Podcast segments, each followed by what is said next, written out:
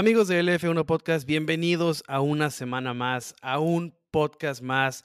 Esta semana vamos a platicar pues de la previa de Jeddah, un poquito también de las sensaciones con las que quedamos con el Gran Premio de Bahrein. Ah, nos quedamos, ah, platicamos de lo mejor, de lo que más nos gustó, algunas cosas preocupantes, pero también quedaron algunos equipos que había cosas que platicar y precisamente el día de hoy vamos a tocar algunos de esos temas y por supuesto la previa, horarios y cualquier otro pensamiento que tengamos sobre este reciente circuito que se añade al calendario de la, de la Fórmula 1, el Gran Premio de Jeddah, Arabia Saudita. Pero pues vamos a empezar con un tema algo controversial. Uno de los candidatos a, a, quedarse con el medio campo de la Fórmula 1, este medio campo siempre cambiante, si bien hay algunos que se quedan siempre en el top 3, que son los eternos grandes, eh, algunos cambios sí vemos años con año, año con año, perdón, en el medio campo de la Fórmula 1. Y pues este año seguimos con las sorpresas porque uno de los equipos de los que vamos a platicar,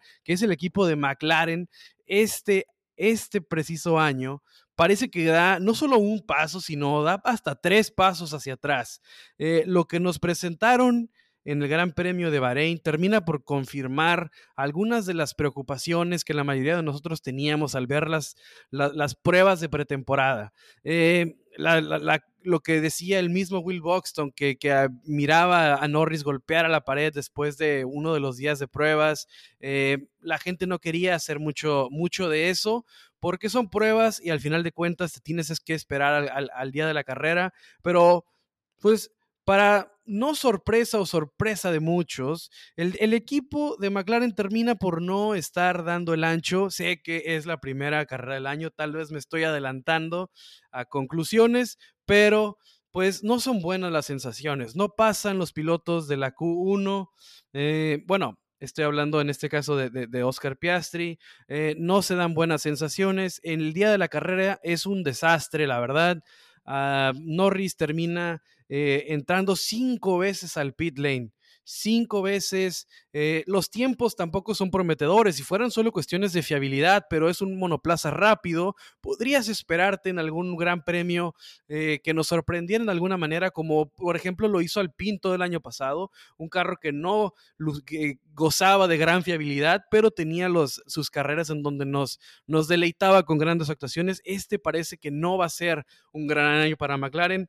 Del otro lado del garage, igual. Oscar Piastri, el debutante, el, y no solamente el debutante, el debutante con más expectativas, también se queda un poco, un poco corto, no tiene grandes tiempos y tampoco tuvo mucha oportunidad para hacer grandes tiempos, honestamente, pero en general el equipo de McLaren no nos regala buenas sensaciones y para platicar un poco más, pues estoy con Hanna, estoy con Héctor. ¿Qué les parece esto de McLaren?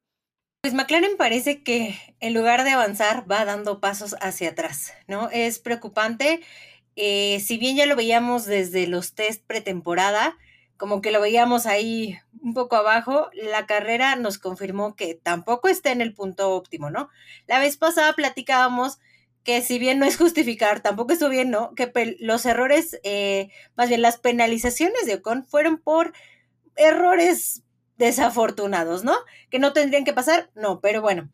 A diferencia con McLaren, es que fue fallos de, del auto. De hecho, con Piastri fue un fallo eléctrico, eh, que eso fue lo que realmente llevó al, retiro de la carrera. Y con Norris tenía una fuga de presión, entonces lo que tenía que hacer, por eso las detenciones, ¿no? Tenían que hacer este, esta recarga. Y sí, obviamente, eh, como dicen, cinco detenciones a cambio de neumáticos, bueno, es demasiado, ¿no? O sea, es demasiado tiempo. De hecho, él eh, terminó con menos dos vueltas, ¿no? O sea, ya lapeado doble vez, porque eh, finalmente fue una carrera complicada. Y yo creo que él no estaba nada contento, que es quien ha estado más tiempo en el equipo.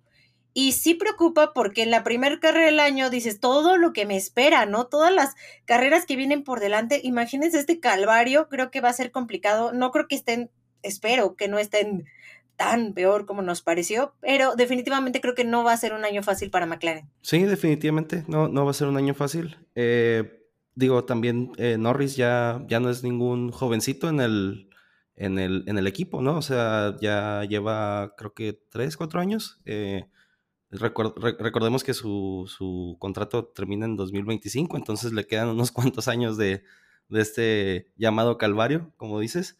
Pero pues eh, Piastri no, también no, tuvo oportunidad de demostrar nada. Digo, su debut duró 30 vueltas nada más, entonces pues ya veremos qué, qué, pasa en, los, en, este gran premio de, de Jeddah.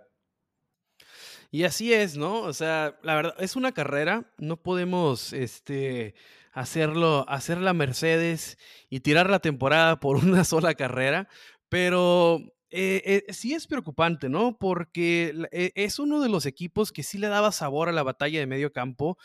tiene, tiene integrantes, ¿no? Así como Lando Norris, que puede caerle bien o no a la gente. También tiene personajes como Zach Brown, ¿no? Que causa polémica, que siempre está a, un paso del micrófono para dar sus, sus, puntos de vista, que a mucha gente le gustan, a otros no. pero es un equipo que se me hace que le, que le brinda mucho, que le da mucho a la Fórmula 1 en general y, y por supuesto, en medio campo, ¿no? Y el hecho de que dé tres, cuatro pasos para atrás, o por lo menos eso es lo que se percibe con la primera carrera del año, pues creo que no le viene bien a la Fórmula 1, ¿no? Creo que McLaren tiene mucha historia, tiene mucho que dar y, que un equipo así le esté yendo mal, creo que nunca es bueno para el espectáculo, ¿no? Siempre vamos a querer equipos, eh, equipos buenos, equipos que, que, den un paso, que den un paso adelante, pero esta vez McLaren sí me preocupa, me preocupa un poco porque no se ve bien, no, se, no, no, no hay tiempos prometedores, ¿no? Antes de, de empezar a grabar, platicábamos sobre las mejores vueltas de Norris y de Piastri y se las comparamos con el resto de la parrilla, pues no son muy alentadoras. Estamos hablando de que la mejor vuelta de Piastri andaba rondando el minuto con 40 segundos. O sea, esos son es, es, es, muy lento comparado ni siquiera, no vamos a hablar ya de los Red Bull, ni mucho menos. O sea, vamos a hablar, o sea, con otros equipos con los que competían en años anteriores y están uno o dos segundos atrás de quienes eran sus su competencia directa. Entonces, eso no, no, no, no nos da, no, no, es bueno para el espectáculo que un equipo histórico, que un equipo que ha tenido muchísimos éxitos, pues le esté sufriendo, ¿no? Y para ser más específico, 1.46 la mejor vuelta de Piastri y del lado de Norris eh, se queda con 1.35.2. Entonces, no es bueno. Y ese 1.35 es al final, después de parar cinco veces. O sea, no es representativo de lo que podría tal vez ser el ritmo del equipo de McLaren. Y eso que mencionaba Hanna, ¿no? Que la descompresorización, o no sé si dije la palabra bien, pero esa que le, que le metían un tubito y salía gas, es algo nuevo, ¿no? Es algo que no se mira muy seguido cuando un, cuando un monoplaza entra al pit lane, por lo general vemos este, un segundo y sales de la, dos segundos y sales del pit lane porque pues es la magia del pit lane, pero esta vez se necesitaban hacer cosas extras. Hay algo fundamentalmente mal, ¿no? En el equipo de McLaren y yo la verdad espero que, mejore esto, ¿no? Porque, repito, eh, se necesita a un equipo como, que, como McLaren que ande bien. Sí, y nomás eh, para agregar como, pues la, yo creo que la postura de McLaren al, al, haber dejado el carro de Norris afuera, pues es también agarrar datos, ¿no? O sea, ver qué va a pasar, cómo pueden solucionarlo,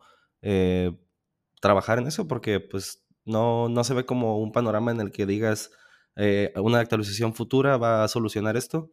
Mm, con esos tiempos, no. Y de hecho, como dato curioso, es que eh, nadie en la carrera ocupó neumáticos medios, nadie. El único que lo ocupó fue Norris, que fueron 10 vueltas, nada más. Por eso es que Pirelli obtuvo los datos de, con neumáticos medios, porque realmente ni siquiera fue un neumático a elección, ¿no? Entonces ya obviamente con tantas detenciones más lo que llevabas del fin de semana, bueno, se vieron ya en la necesidad de caer en el neumático que de hecho nadie ocupó. Así es, ¿no? O sea, ya cuando empiezas a, utilizar, cuando el equipo empieza a utilizar estrategias que se salen como que de la regla de lo que está haciendo los demás, pues empiezas a notar que no todo anda, anda del, de todo bien, pero pues hay, hay una pequeña luz al final del túnel, ¿no? Para, esto, eh, eh, para este equipo. Y hablando de túnel, y es porque en junio parece ser que se estrena esta inversión que ha hecho McLaren con el nuevo túnel de viento, que parece que estará listo para empezar a meter monoplazas y eh, tan rápido como para la temporada 2024, esperemos que así sea, porque yo, sé que en el, hay, hay, hay, a quienes no son muy, muy fans del equipo de McLaren, sobre todo los que vienen desde muchos años atrás, cuando Checo en 2003 andaba ahí, que lo, que lo sacan sin decir mucho, entonces ahí no se hizo tan popular el equipo por acá, pero bueno, o sea, repito, ¿no? Por, por mí, este, qué bueno que tengan este túnel de viento, qué bueno que puedan este, hacer las cosas más en casa y, que les vaya bien, porque la Fórmula 1 necesita, y más ahora que nunca, ¿no? Más ahora que, que estamos viendo que una vez más eh, el equipo de Red Bull está fuertísimo. Entonces, se necesita que los equipos, eh, no solo McLaren, ¿no? Sino también la inversión que está haciendo Aston Martin en casa, que den frutos y que mejoren el espectáculo en general, ¿no? Sabemos que hay equipos fuertes que están pasando tal vez ah, por un momento también un poco turbio como Ferrari, como Mercedes, de los cuales vamos a hablar ah, eh, en un ratito, pero eso ocupamos que todos se levanten para, para tratar de, de, pues, darle un madrazo al monstruo, ¿no? De tratar de, hacer algo en lo que queda de temporada. Pero bueno, eh, ahorita que hablamos de Piastri, hay, una, hay un tema, ¿no? hay, hay, hay, debutantes, hay gente de la que estamos eh, queriendo, hay unos que llegan con más expectativa que otros, y uno de los que menos generaba, uno de los que, de la gente, incluyéndome, ¿eh? Incluyéndome, uno de los que menos, según yo, iba a pasar de noche su temporada, iba a andar rondando ahí, promediando entre el 17 y el 20, porque no pintaba mucho Williams para más, pero me dieron una callada de boca en la primera fecha para que no ande diciendo tonterías. Y Logan Sargent eh, se queda con la posición número 12, Alex Albon se queda con la posición número 10, después de una gran carrera de Alex Albon. ¿eh? No soy muy fan yo del Power Ranking, este famoso que hace la Fórmula 1, pero la verdad no había mucho que alegar con lo para mí.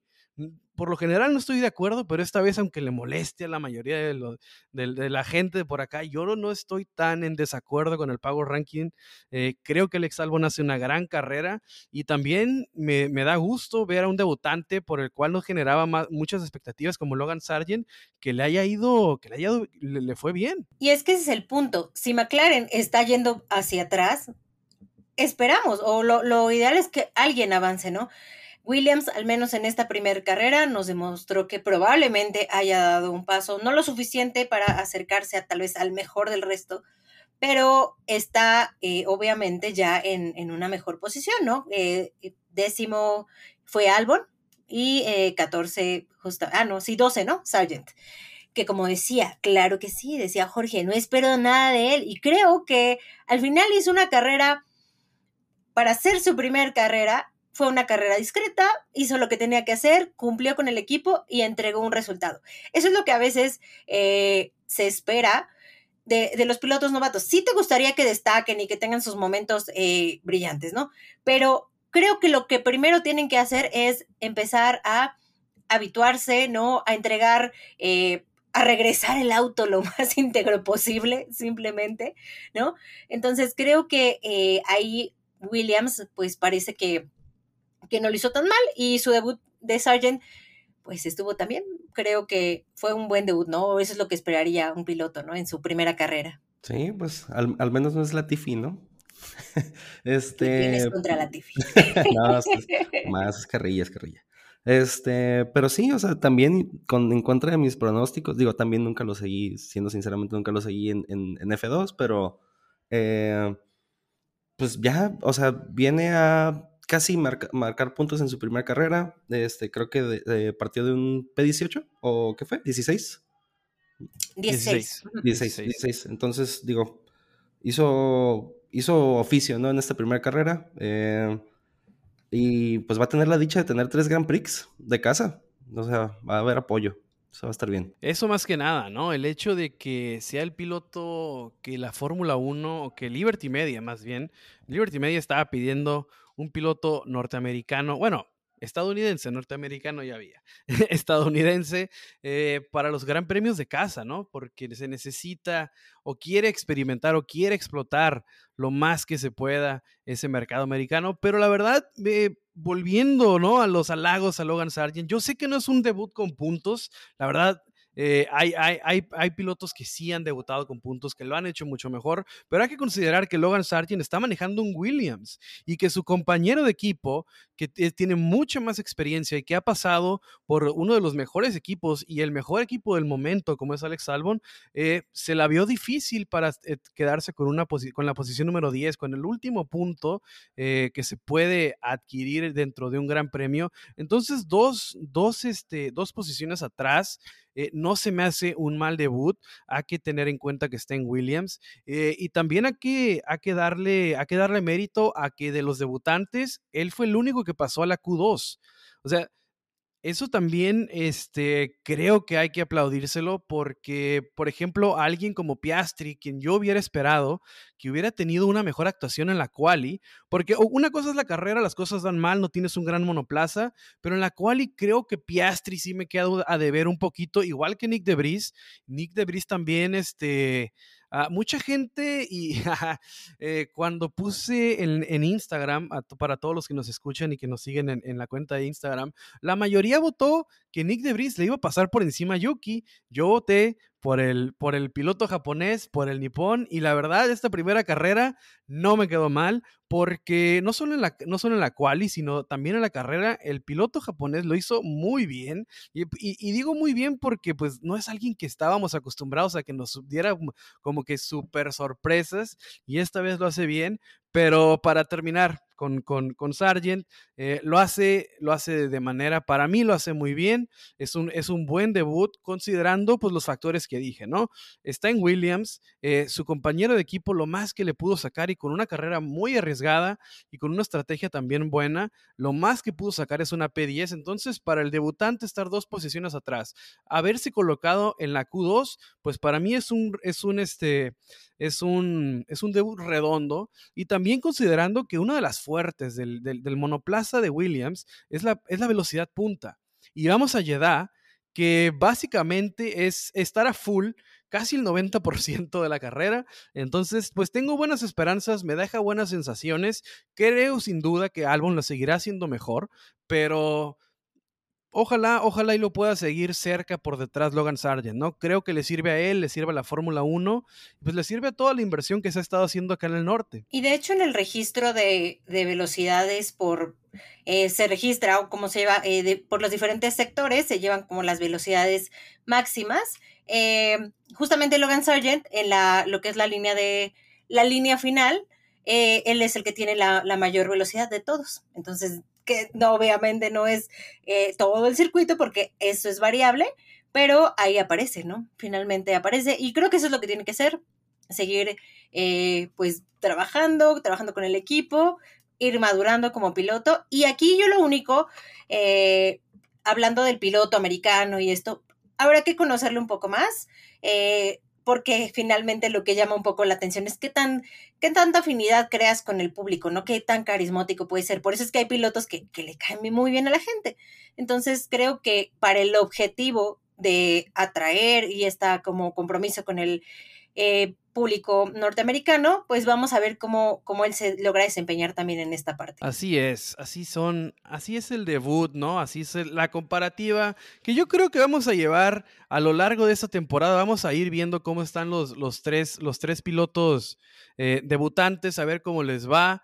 Eh, pero por lo pronto, hoy el que más el que, el que más nos ha gustado, creo que es unánime, ha sido el piloto estadounidense Logan Sargent, es el que deja las mejores sensaciones.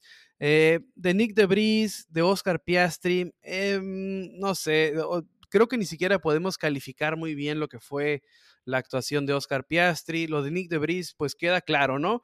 Que no la va a tener tan fácil como la, mayoría esperaba. No va a ser tan fácil derrotar al piloto japonés, quien de hecho eh, pues, se ha comprometido eh, a, a, rutinas de ejercicio bastante rigurosas. Según hay reportes, el buen Yuki. Entonces su forma física estará a punto, ¿no? No se va a dejar vencer tan, tan fácil, y lo cual es solo positivo es solamente positivo el hecho de que el, piloto esté comprometido 100% con, con, su, con su labor, con, con, su trabajo y pues para que nos dé excelentes actuaciones. Pero vamos a pasar a un tema, a un tema delicioso, a un tema eh, preocupante, pero, pero que, me, que me agrada porque este tipo, este tipo de polémicas y sobre todo viniendo de un equipo tan poderoso como lo llegó a ser el equipo de Mercedes, AMG, Petronas, F1, creo que no es en ese orden el que lo, lo llaman, pero pues esas, todos están incluidos esos nombres.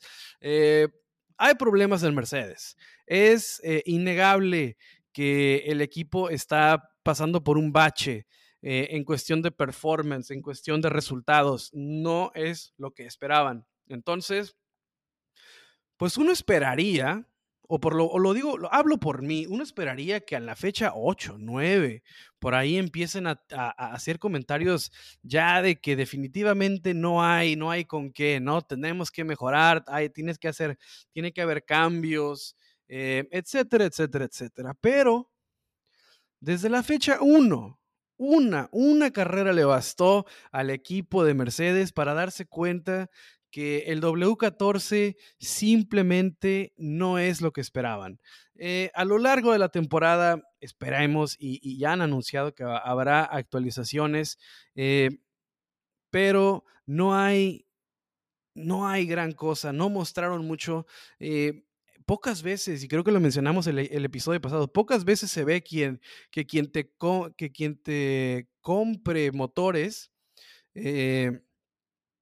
te esté ganando. Aston Martin lo está, lo está haciendo por lo menos por la primera carrera, pero ¿por qué, ¿por qué voy con todo esto? Hubo declaraciones en la semana de Toto Wolf, de Lewis Hamilton y de George Russell, que son los tres, que es el tridente, ¿no? de, de Mercedes-Benz. Ay, sí, claro que sí hay piloto, hay, hay mucha más gente detrás de todo el circo, ¿no? Pero pues estos tres nombres son los principales. Entonces, para no hacerlo más largo esto, o sea, lo que dice Toto Wolf, entre otras cosas, dice, podemos tirar este carro a la basura. Así de grande es la decepción que tiene la cabeza de este equipo, ¿no? Lo cual a mí me preocupa bastante porque se supone que es el que debería tener más cordura a la hora de hacer declaraciones, es de quien esperas que tenga la mayor cantidad de entrenamiento de relaciones públicas. O sea, puedo entender un piloto que se baja del monoplaza y está caliente y dice cualquier barbaridad, pero que lo diga el, jefe del equipo, pues sí es un poco preocupante, ¿no?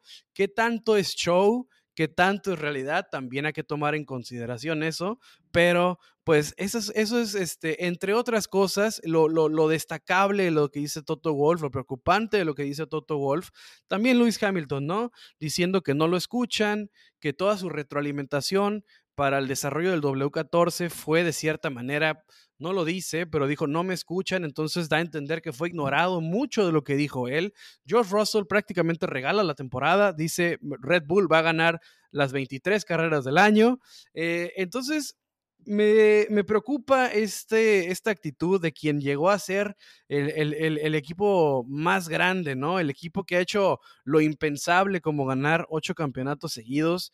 Eh, no sé, no, no sé qué sensaciones les genere, pero a mí me preocupa que, que más que Hamilton y Russell, porque de un piloto lo entiendo, pero que salga Toto Wolf a con, eh, después de su aquella que eh, todos tienen un objetivo en su espalda, o sea, everybody has a target on their back, y de pasó de eso a tiren el carro a la basura, entonces, o sea, ¿qué carajos pasó? Sí, y, y más con, con el temple que se le conoce a Toto, ¿no? Como, como este estratega, este tenaz, este, ahora lo ves titubeante, eh, no sé, pesimista. ¿Qué, está, qué estará pasando, no? Dentro de, Mercedes, eh, va más allá de, los pilotos, creo. Este, pues, eh, viene desde hace, desde que perdió el, campeonato con, con, Max, ¿no? Detonó esto, la, la caída de los gigantes, pero pues sí, eh, eh, un equipo que se ve ahorita pesimista. Eh, no, ya, ya anunciaron también unas cuantas actualizaciones, o bueno, próximas actualizaciones, pero pues vamos a ver qué, con qué vienen, ¿no? Porque si van a cambiar la filosofía de su monoplaza, pues hacia qué dirección van a ir, van a copiar, qué, van a hacer, ¿sabes? Como todas estas, estas preguntas van a estar creciendo, pero pues ya veremos qué, nos traen. ¿Se acuerdan que la vez pasada decíamos, no? O sea, ¿qué tanto te aferraste a un diseño que ya sabías que no funcionaba, porque no había funcionado en 2022 tuviste mejoras, sí, a final de año, ¿no? Tuviste las mejoras suficientes para medio estar ahí todavía, figurar entre los tres, pero sabías que estaba mal. O sea, no hay más. Yo me acuerdo mucho en 2021, hablando de Toto, me acuerdo que cuando empezó 2021, y él decía, ¿no? En, las declaraciones, en, en, las conferencias de prensa donde estaba, decía, ah, qué bueno que ya hay como otro, otro rival a vencer, ¿no? O sea, como que se veía muy contento porque según Red Bull estaba ya, este, tenían pelea con Red Bull. Conforme fue pasando el año, claro que esa expresión de qué bueno que hay pelea fue cambiando. ¿no? O sea, ya al punto en que sí, obviamente lo veías ya preocupado, ¿no? Ya perdido. Y esto, o sea, no lo sé, creo que híjole, no sé qué tan positivo. Y hablando anímicamente como equipo, o sea, es que tú me pongas una carta, ¿no? O sea, inserten canción de violines, ¿no? Y así a nuestros fans, ¿no? Bahrein nos duele, nos sigue doliendo. Claro, yo sé que a los seguidores de, de Mercedes les duele, pero ¿qué tan necesario era esto? Yo aquí, sí, este, pensando como seguidor de un equipo, yo diría, no me digas cartas, quiero ver resultados, no me mandes cartitas. ¿No? Yo quiero ver resultados en pista. Y claro que entiendo la molestia de, Hamilton, porque si hubo alguien que se metió ahí a la fábrica, creo que hizo algo que no sé si en, en, su época de Mercedes había logrado o había hecho, que era meterse, ir ahí, estar los fines de semana, estar en las fábricas, estar trabajando tan de forma cercana con el equipo. Y claro, como piloto tú te das cuenta, y con tantos años de piloto, tú te das cuenta si algo no está bien, ¿no? Entonces, entiendo su molestia de que, oye, te estoy diciendo, ahora no es como que porque yo te digo vas a cambiar todo, pero yo al final yo lo estoy conduciendo, yo te puedo decir qué es lo que percibo del auto. Entonces, creo que lo único que, eh, si bien no está bien Mercedes, me preocupa mucho este estado anímico que, que, nos está pintando, ¿no? De pobres de nosotros, sigan con nosotros, manténganse. Eh, digo, qué bueno que motives a tus seguidores, pero ¿era necesaria esa carta? No, no, lo sé. Y nos habla que definitivamente no van a volver. O sea, este, esta temporada, ¿qué va a pasar? Si otra vez estoy abajo, voy a tener que seguir trabajando y medio recuperarme otra vez a final de temporada. Eso es lo que vamos a ver otra vez. Eh, ¿Qué? ¿Un 2022.2? Eh, ¿O qué va a suceder? Sí, y, y, también que no le hacen caso a, pues a qué, qué, piloto, ¿no? O sea, es, es, es Hamilton, ya te, ganó tantos campeonatos, este, o sea, ¿dónde está el, el, la jerarquía o, o, o ¿qué, qué, pasó ahí, no? O sea, no han, no han hecho más comentarios al respecto, pero pues algo se va a aclarar en estas semanas. Y de, pues ahorita que mencionas, ¿no? Que, los cambios y todo este, todo este desmadre interno que trae Mercedes, pues también sale Andrew Scholvin, ¿no? Que es el jefe de ingeniería del equipo Mercedes, sale a hablar uh, en, un tono no tan gris como lo hicieron sí estas tres cabecillas, los tres representantes, los tres más conocidos del equipo. Este sale con un poco de, no, no si no optimismo, sale con un, con, con con soluciones, que es básicamente lo que quieres escuchar, ¿no? O sea, sí, la queja, la cartita, nos va mal, pobres de nosotros, eh, lo que sea, pero por lo menos eh, escuchamos al jefe de ingeniería, quien pues es a quien quieres escuchar, ¿no? En este momento de crisis, y menciona que habrá cambios radicales. Cambios radicales habrá en el equipo. Eh, hace rato mencionaste, Héctor, que se iba a copiar. Y me lleva a un, me lleva un pensamiento esto.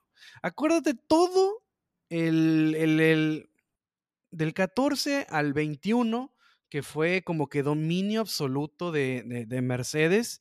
Eh, Red Bull se tragó todos esos años, pero nunca copió el formato Mercedes. Lo hizo Force India. Eh, e, el equipo Renault adaptó ciertas partes de Mercedes. Me acuerdo de esa famosa nariz de, que, tenía Renault, que sí era muy similar a lo que tenía Mercedes. Había otros equipos que adaptaran inevitablemente, ¿no? Porque es el mejor equipo. Entonces vas a adaptar cosas que con esas famosas fotos, las vas a adaptar a tu monoplaza y te lo vas a ir haciendo hasta llegar a cierto punto quien se tragó toda esa temporada e hizo dos, tres, cuatro, cinco diseños diferentes, aunque el Liberty no nos dejara apreciarlo muy bien a veces, eh, fue Red Bull.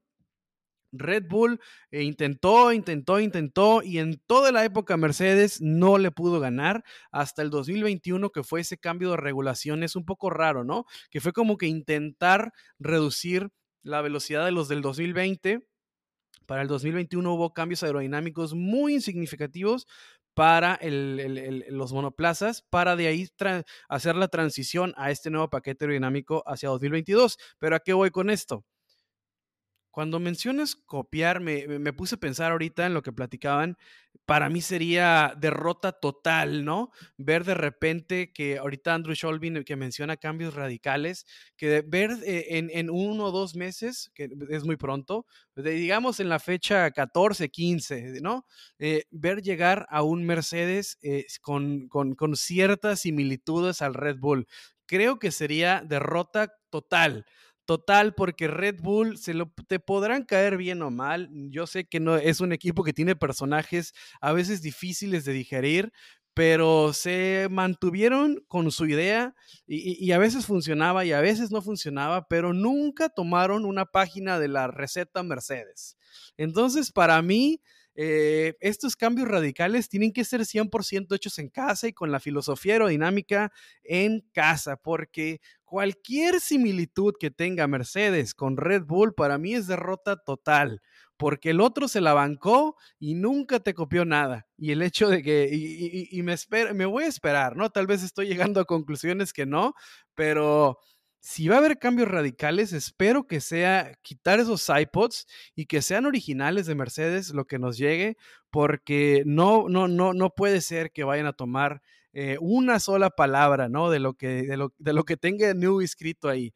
Eh, eso, es, eso, es lo que, eso es lo que quería decir sobre eso, porque es interesante lo que menciona Héctor, de, de, que si Mercedes llegara a copiar a alguien, ¿no? Y pues en realidad que si le tiene que copiar ahorita es a Red Bull. Vemos que Aston Martin lo hace y, y, renace Aston Martin como uno de los contendientes a estar en el top. Eh, ¿qué? 2, 3, 4, posiblemente lo podamos posicionar a lo largo de la temporada por ahí, pero pues al estar eh, simulando el estilo Red Bull, pues siempre vas a estar un paso atrás, ¿no? Porque pues, pues no, no, no le vas a ganar a quien, a quien está, a quien tiene el diseño original, pero bueno.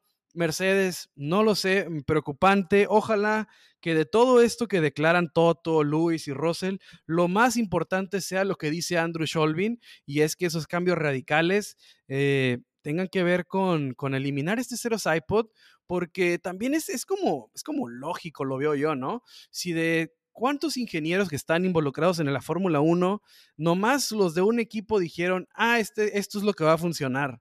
Creo que hasta Gunther Steiner lo dijo cuando presentaron el W13, nosotros lo tuvimos en el túnel de viento y no nos gustaron los resultados. Entonces creo que Mercedes tiene que aceptar la derrota cambiar, que no sé cuánto vaya a costar, porque también cambiar cuesta muchísimo y hay un tope de presupuesto. Entonces vamos a ver cómo se administra, cuántas temporadas le puede costar también a Mercedes recuperar el paso, porque esto no es cosa de tres, cuatro meses. Que si hay un equipo que lo pueda hacer en ese tiempo, posiblemente sea solo Mercedes y Red Bull, pero eh, a veces el estar dos, tres pasitos atrás al principio del diseño eh, te puede costar años en recuperación. y, también que esto abre eh, otros temas, ¿no? O sea, lamentada octava de Hamilton, ¿qué va a pasar? ¿Cuántos años va a venir? Si es que viene. también su contrato ya vence este año. Entonces, probablemente veamos cosas ahí fuertes a, final de esta temporada.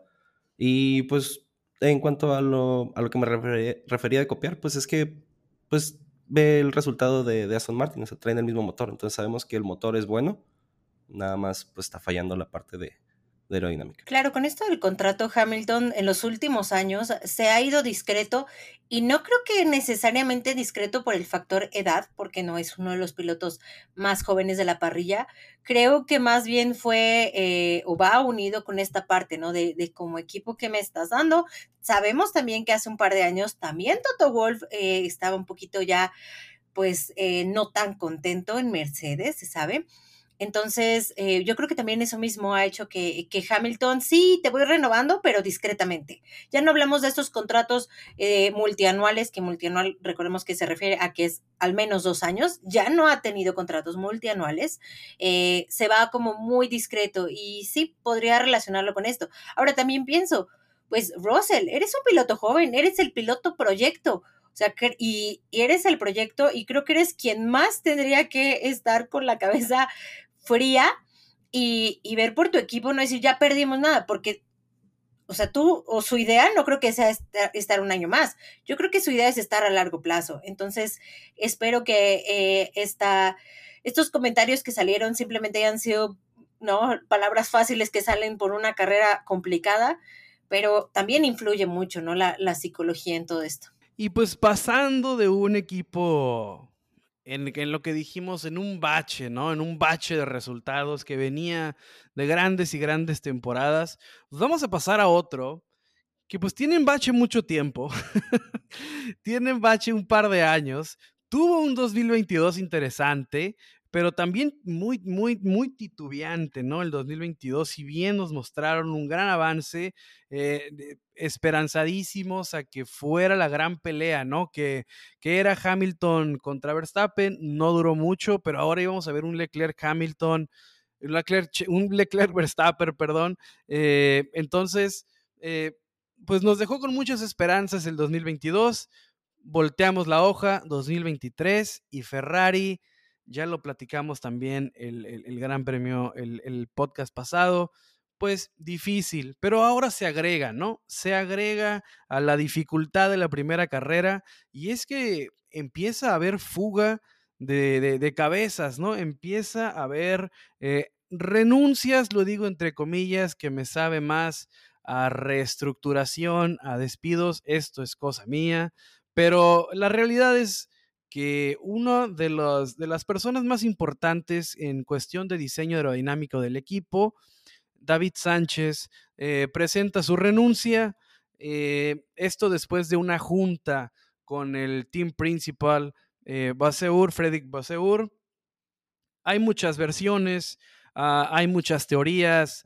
Ah, se habla de que viene desde arriba en Ferrari. También se dice que es una reestructuración pedida por el mismo Baseur y otras es que David corrió su curso también con Ferrari y decide nuevos, buscar nuevos panoramas, ¿no? Eh, con, la, con cuál te vas, pues también es, es, es difícil, no hay mucha información con, con, con qué basarse. Lo la, la, única realidad es que el, el ingeniero deja de ser parte del equipo de Ferrari, se busca nuevos horizontes, él mismo declara eh, tengo un proyecto nuevo en la misma Fórmula 1, se habla del equipo de McLaren que podría estar llegando, no, no necesariamente esta temporada, pero muy pronto, quizá esta misma temporada podría estar llegando el diseñador, el ingeniero francés, y pues quiero escuchar lo que tiene que decir Hannah al respecto porque es nuestra ferrarista interna. Quiero saber cuál es su opinión acerca de esto. La tifosi del podcast. Pero pero aún así, y siempre lo digo, o sea, aún así hay que ver las cosas como son, la realidad. Los cambios no vienen de un día para otro, si bien ya dieron el cambio que fue de, eh, de la cabeza del equipo, ¿no? Que muchos se señaló, vinieron cambios estratégicos. Claro, quien dirige va a querer a su equipo cerca. Como decíamos, no, sé, no sabemos si esto tenga que ver eh, necesariamente. O, pues, eh, en un punto, bueno, sí, David Sánchez em, pues ya tal vez no está como, no se siente tan en casa, porque pues uno no se va de un proyecto en el que crea al 100%, pero me hace muchísimo sentido que suene McLaren, porque ¿quién está sufriendo más y de quién estábamos hablando hace rato? De McLaren. Entonces, eh, a lo mejor entre el caos de, de Ferrari, pues puedo venir yo, McLaren, y te puedo hacer una oferta interesante, porque me urge hacer algo con mi auto que ya está, lleva tiempo complicado, que el año no pinta bien, claro, no es tan sencillo como que hoy me voy y mañana ya la siguiente carrera voy a estar ya ahí. No tiene que pasar, eh, obviamente, un proceso largo, similar como el de Dan Fallows, y esto es por contrato. Pero él no solamente ha estado en, el área de concepto, porque ella tenía 10 eh, años aproximadamente en Ferrari. También estuvo en área de aerodinámica. Entonces, creo que es alguien que puede ofrecer, obviamente, Y, no, me, no me parece descabellada la idea de McLaren, porque si bien Ferrari está necesitado de, progreso, McLaren más. Eh, entonces, sí, se espera, o yo creo, es normal que vengan otro tipo de, cambios. Yo no creo que sea, em, o más bien, no creo que Binotto nos haya dejado lo peor, porque yo me acuerdo en Brasil, este, igual estoy con Binotto en una conferencia y él decía que ellos en 2022 pues tuvieron que detener el progreso de su auto. Justamente fue esta, este tiempo en el que Mercedes como que parecía resurgir un poquito, pero también fue porque Ferrari ya se quedó corto y no, no tuvo mucho por, por invertir esto, y esto lo dijo Binotto. Entonces, ellos ya llevaban tiempo trabajando con lo que era el auto de, de 2023. Entonces, no creo que el concepto como tal sea un concepto perdido, ¿no? Eh, sino que esto que estamos viendo, pues es obviamente consecuencia de los cambios. Ahora, yo quiero, ah, les voy a ser muy honesta. También no se crean todo lo que leen, porque el otro día yo leí una publicación que decía que, que Basur ya estaba harto de Ferrari y que ya se iba a ir. Y yo dije, a ver, o sea, tú estás, eh, y sí, de verdad, este, una, obviamente una publicación ahí, ¿no? No, obviamente, o sea, tú estás llegando a un puesto importante, muchos lo saben, ¿no? O sea, el, lo que representa formar parte de un equipo como Ferrari. Entonces, él no se va a quemar ni se va a querer ir en la primera carrera, o sea, me parece un poco absurdo, pero lo decían por ahí, ¿no? Entonces, tampoco creamos todo. Eh, sin embargo, sí, si queremos ver un progreso para Ferrari, pues vendrán, tendrán que venir cambios y seguramente va a tomar años, como decimos hace rato. ¿Cuánto le tomó a Red Bull? Eh, cuántos años les ha tomado a los equipos, no es de un día para otro, ¿no? Viene un, largo trabajo, vamos a ver cómo está funcionando esta nueva cabeza, pero sí, o sea, definitivamente esto va para largo.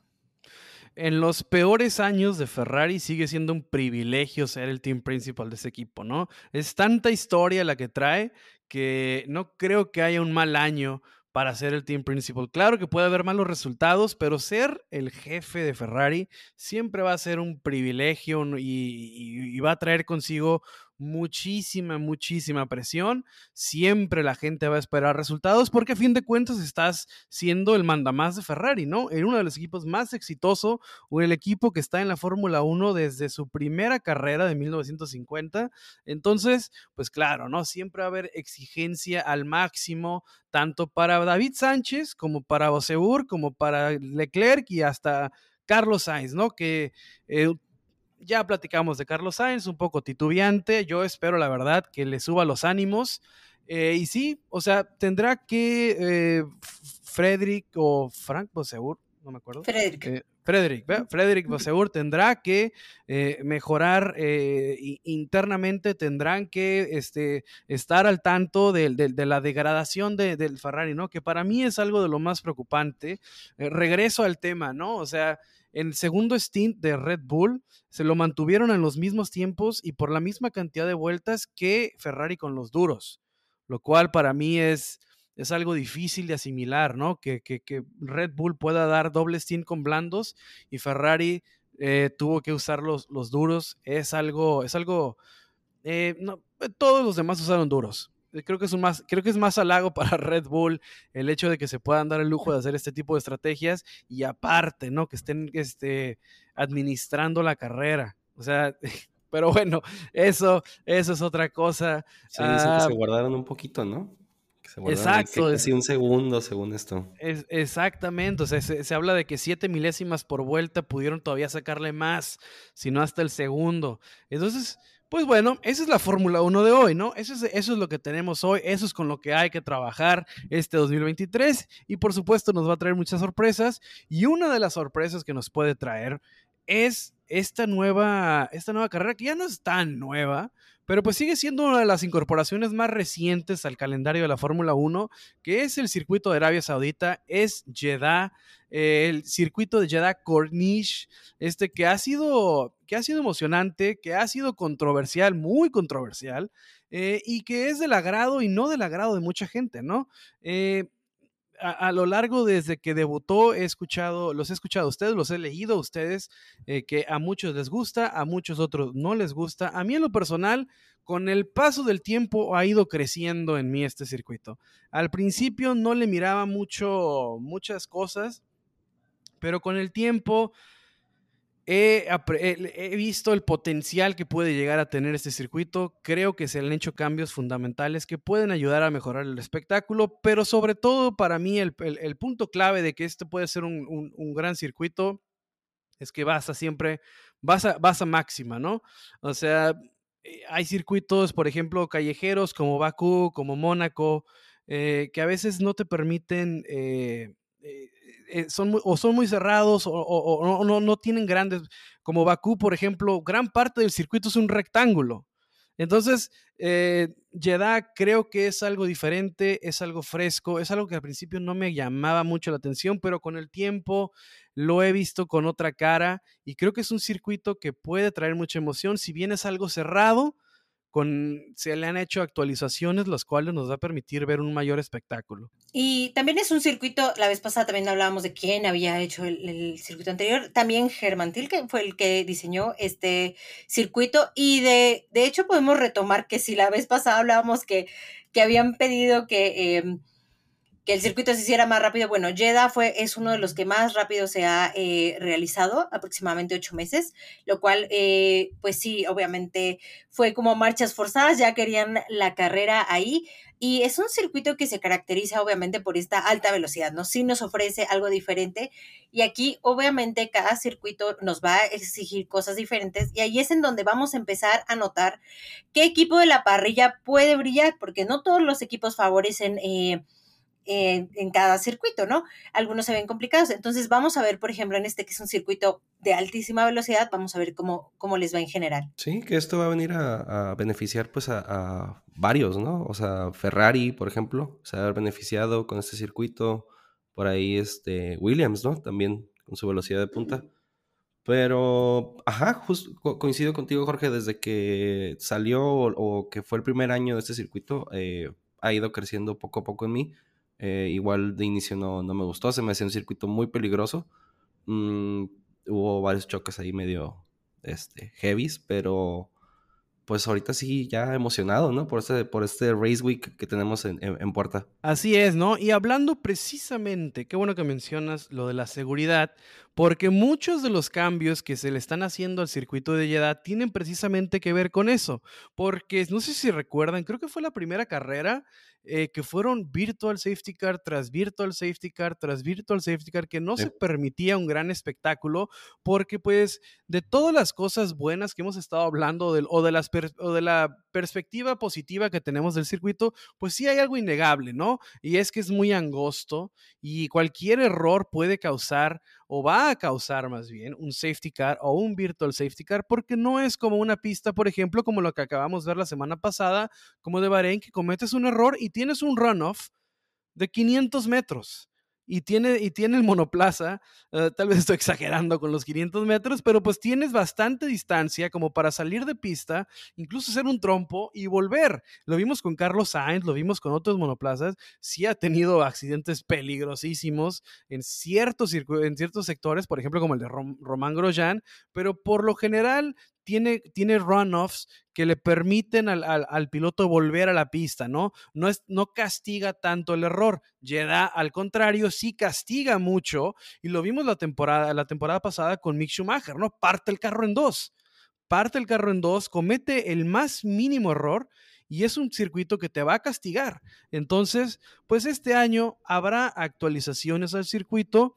Eh, eh, tomando en cuenta o teniendo en mente más bien que la seguridad es, eh, es, sería primordial, ¿no? Entonces, pues se, de la curva 14 a la 20 se habla de que las barreras se hacen un poco para atrás para esto mejorar la visibilidad del piloto y así tener mayor oportunidad, pues, pues no, no mayor oportunidad, no, no, es la palabra correcta, y así pues no provocar accidentes. En la 8 y en la 10, que es precisamente donde chocó eh, Mick Schumacher el año pasado, también se hace lo mismo, las barreras o las paredes se hacen un poco para atrás, esto creando también un mayor espacio, ¿no? Para que los monoplazas tengan espacio de recuperación. Hay una en la 4, 8, 10, 11, 17 y 23, que es una palabra que ha venido escapando eh, del diccionario para mí, pero he visto que la siguen poniendo y poniendo y poniendo. Las famosas Babel Curves. Eh, lo más eh, mm, inteligente a lo que puedo llegar a deducir con esto es que son algún tipo de pianos, algún tipo de, como de, de, Apex que va a tener la pista. y esto para mejorar el, para intentar detener a los, a los monoplazas, ¿no? En la 4, 8, 10, 11, 17 y 23 se pondrán esto, Babel, Curves, no, no, no sé qué es esto, pero pues será nuevo para mí en el, en el, en el circuito de Jeddah. En la 22 y 23 también se colocarán y esto intentará reducir la velocidad de los monoplazas por lo menos en 50 kilómetros por hora y también se van a poner eh, los Rumble Lines. Estos no se confundan con los Sausage Curves, estos famosos, las, las, cosas, estas salchiches que se hicieron famosos en Austria por ahí del 2021. Entonces, estos se llaman Rumble Lines que se van a poner en las, en las curvas 3, 14, 19, 20 y 21 para eh, intentar ponerle límites a la, con los famosos track limits para que los monoplazas no ganen ventaja en estas eh, curvas que acabo de mencionar, que es 3, 14, 19, 20, 21, que si lo ven en el, en el trazado del circuito no son como curvas en, en este, en, el, en, el, completo sentido de la palabra. Simplemente haces un ligero movimiento con el volante eh, y podrías ganar ventaja si te comes este, cierta parte de la línea blanca y con estos rumble lines se, se tratará de evitar que los pilotos este, tomen ventaja y así respeten más el, circuito o el trazado, ¿no? Y, con esto, pues, se intentará también reducir los riesgos. Pero hablando de curvas, porque ya mencionamos varias, vamos a recordar que el trazado se compone por 27 curvas, de las cuales 16 son en sentido izquierdo y 11 en sentido a la derecha.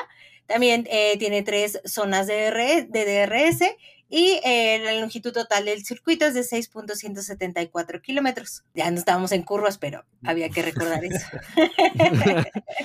Oye, y sí, ¿no? Eh, son, son 50 vueltas. Eh, Exactamente. 308.45 kilómetros, esa es la distancia de carrera. Y el lap record ahorita lo tiene Luis Hamilton en 2021, si no recuerdo. Ajá. con 1.30, 734. Exactamente. Y la vuelta rápida en 2022 fue de Charles Leclerc con 1.31.634. Ahí tenemos también la recordada pole de, Checo el año pasado, también que fue creo que un, momento este, pues de recordar, solamente que bueno, la carrera la, la ganó Max. se le fue, se le fue de las manos esa, e, esa, vez a Checo. Eh, pero pues, mira, lo positivo es que sacó su primera pole, su primera y única pole la que ha tenido en su carrera. Y pues hablando de pole, los, este, los neumáticos para el fin de semana van a ser el C2, va a ser el duro, el C3 va a ser el mediano y el C4 será el, neumático rojo, ¿no? Estos, estos serán los neumáticos que se van a utilizar a lo largo del fin de semana. Antes del, Gran Premio de Imola también vamos a platicar con ustedes sobre un nuevo formato que está intentando la Fórmula 1. Les vamos, a, les vamos a explicar cómo va a funcionar y también vamos a entrar en el tema de la controversia, ¿no? Porque hay pilotos que ya se pronunciaron en contra de este sistema y pues nosotros también daremos nuestra opinión, pero pues eso se lo reservamos antes del premio de, Imola. Eh, para seguir con el Gran Premio de Jeddah, pues les voy a platicar los horarios, ya saben, eh, aquí en el norte de México va a ser a las 10 de la mañana. En el centro del país será a las 11. Eh, ya no estamos eh, por esta, por un poco de tiempo, ya no estaremos separados por dos horas. Simplemente será una hora de diferencia entre el norte y el centro. Eh, la carrera va a ser a las 10 de la mañana aquí, 11 de la mañana centro del país. La cual iba a ser a las 10 de la mañana, 11 de la mañana también centro del país. Y las prácticas pues ya no están tan inhumanas, ¿no? Las prácticas, si te levantas temprano, puede que las alcances a ver. Son 6.30 de la mañana de acá, 7.30 de la mañana del centro del país. Y la práctica número 2, 10 de la mañana, 11 de la mañana centro del país. La práctica 3, el mismo horario, 6.30. Entonces, pues así es la previa del Gran Premio de Arabia, el circuito de Jeddah, como les dije, eh, es un circuito que a lo largo del tiempo ha crecido en el gusto de mucha gente, si bien al principio fue controversial, hasta el mismo país, ¿no? O sea, hubo circunstancias en las que hasta un bombazo hubo, ¿no? Cosas, cosas bastante raras que han pasado en ese circuito, pero a final de cuentas, pues ya compraron 10 años. Entonces, de nada sirven nuestras quejas. El el gran premio se va a llevar, sí o sí. Entonces, pues más vale que nos guste el gran premio de Jeddah porque pues tiene contrato bastante, bastante largo. Justo por eso, eh, si bien eh, es un trazado de tipo callejero, tiene zonas que son eh, temporales, porque obviamente abarca vía pública y tiene secciones permanentes. Pero el plan es que obviamente en algún punto sea un circuito ya completamente permanente eh, entonces, bueno, pues si tienes tanto tiempo, obviamente le vas a invertir. Y exactamente, ¿no? Porque lo compraron como suscripción de, parece como suscripción de Netflix, ¿no? O sea, dámela, dámela de 10 años. O sea, la verdad, pues, pues mira, si puedes, ¿por qué no? ¿Verdad? O sea, si tienes el capital, si tienes los recursos y vaya que le sobran allá, pues ¿por qué no los vas a hacer, no? Entonces, pues digo, lo bueno es que la verdad, ya, ya ni siquiera tomándose en cuenta de que sí o sí va a estar ese gran premio, la verdad es que naturalmente creo que ha crecido en mucha gente, tiene mucho potencial y si hay un país que si algo no está bien y sabes que le van a meter, sabes que hay recursos y sabes que va a mejorar, pues precisamente son estos circuitos del Medio Oriente, ¿no? Porque pues a final de cuentas llegaron para quedarse y pues hay, hay, hay con qué, hay con qué hacerlos los petrodólares siguen siendo muy fuertes por esa zona y pues, pues no hay nada más, ¿no? El Gran Premio de Jeddah se llevará a cabo sí o sí. El clima parece favorable, también es difícil que, que llueva por esa zona, ¿no? Eh, andará en los 30, 30 grados centígrados, la temperatura en pista andará por ahí por los 45, 50 grados centígrados y entonces, pues sacará lo mejor de los monoplazas eh, y nada más y nada más. Así queda el Gran Premio de Jeddah. Esperemos que les nos guste a todos, ¿no?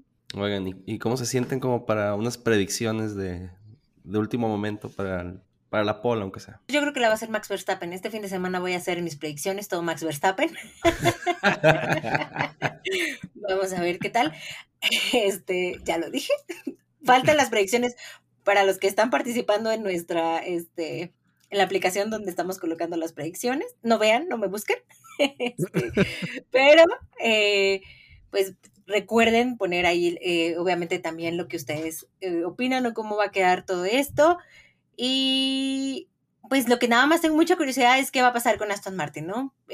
obviamente la primera carrera tuvimos este destello, un podio, vamos a ver qué tal les va. Así, ¿no? Realidad o ficción, todo lo que nos presentó Aston Martin la primera fecha del campeonato. Y pues sí, recordarles también lo que ya les platicaba Hanna, ¿no? Únanse a nuestra liga de predicciones en la aplicación KickTip. Este se pone chida.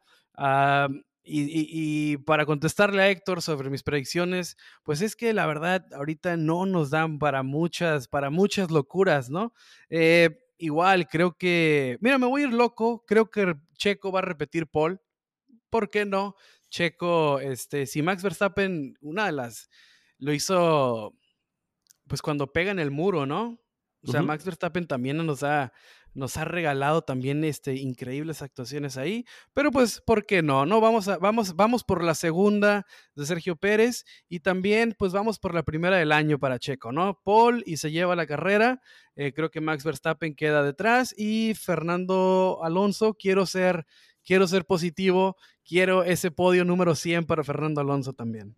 Se quedaron, se quedaron arriba esas expectativas después del fin de semana, ¿no? Sí, sí, ya. Este yo ya estoy en el tren con boleto y ya no me bajo hasta de buen rato. Oye, pues ya nomás para dar mi, mi igual mi, mi predicción, este, híjole, me voy a ir loco, yo también, yo digo que Charles arriba, de ahí Checo y luego Max. Es de puro corazón. Pues así están las predicciones, señores. Hanna se va, Max, Max, Max. Entonces, no, no le falla. Entonces, así, así es. Eh, pues nada, agradecerles por estarnos escuchando una semana más, por estar este, semana tras semana acá. Este, muchísimas gracias. Eh, recuerden escucharnos en nuestras redes sociales, arroba LF1 Podcast, en Instagram, Twitter, Facebook. Eh, escúchenos en Spotify, escúchenos en Apple, escúchenos en Google, sigan a Hanna, arroba Hanna-Rod, Twitter, Instagram, arroba Emalo, síganlo en Instagram, síganme a mí en Twitter, arroba Jorge R-R. Eh, nada, muchísimas gracias por escucharnos, nos vemos a la siguiente, bye. Y este, por ahí los que me siguen en redes sociales se darán cuenta que también estoy escribiendo en el sitio de Chicas Racing, que esta semana eh, saldrá por ahí un par de artículos, entonces también los invito a que los lean.